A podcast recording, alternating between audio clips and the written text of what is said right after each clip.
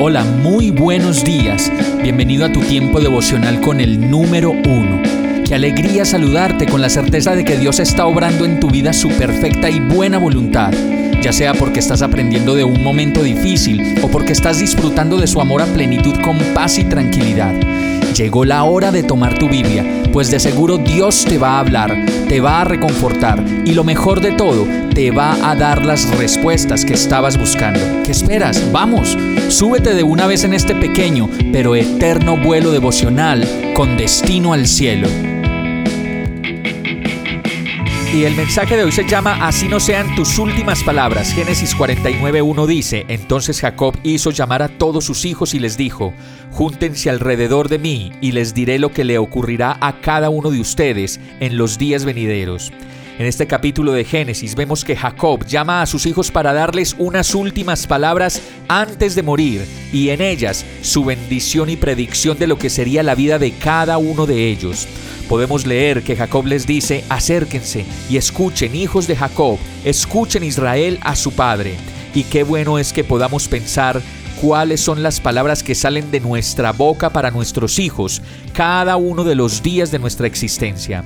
La verdad creo que deberíamos bendecir y bendecir y bendecir, bendecir, bendecir cuantas veces sea posible la vida de nuestros hijos incansablemente pues nuestras palabras siempre quedarán guardadas en sus corazones para siempre y serán para ellos una guía de éxito o de derrota. Y esto lo digo porque el poder y la fuerza que tienen nuestras palabras como papás, de una u otra manera, determinan el futuro real de nuestros hijos. Por eso podemos decir, así no sean tus últimas palabras, bendice, bendice el fruto de tu vientre, mamá, y bendice el fruto de tu semilla, papá pues nuestros hijos necesitan más allá del cumplimiento de una obligación de sustento, la bendición real y consciente de sus papás. Finalmente podemos encontrar una buena guía de bendición para los hijos cuando, aún sin ver lo que va a suceder, les aseguramos y les auguramos lo mejor para sus vidas. Vamos a orar.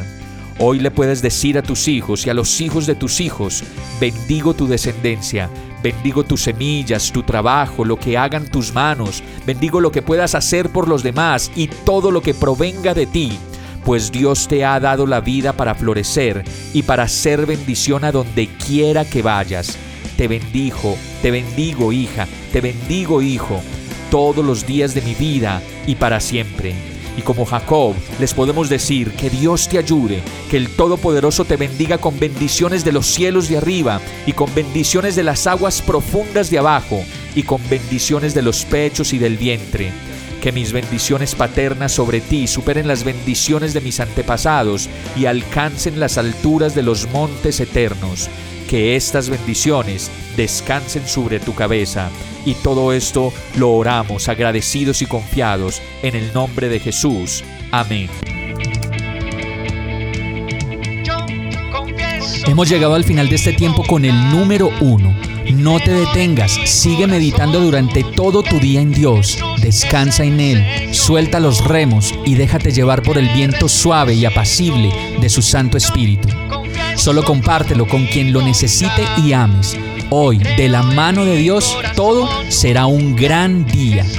Para más información visita nuestra página www.iglesiabierta.com o llámanos al 313-334-0116.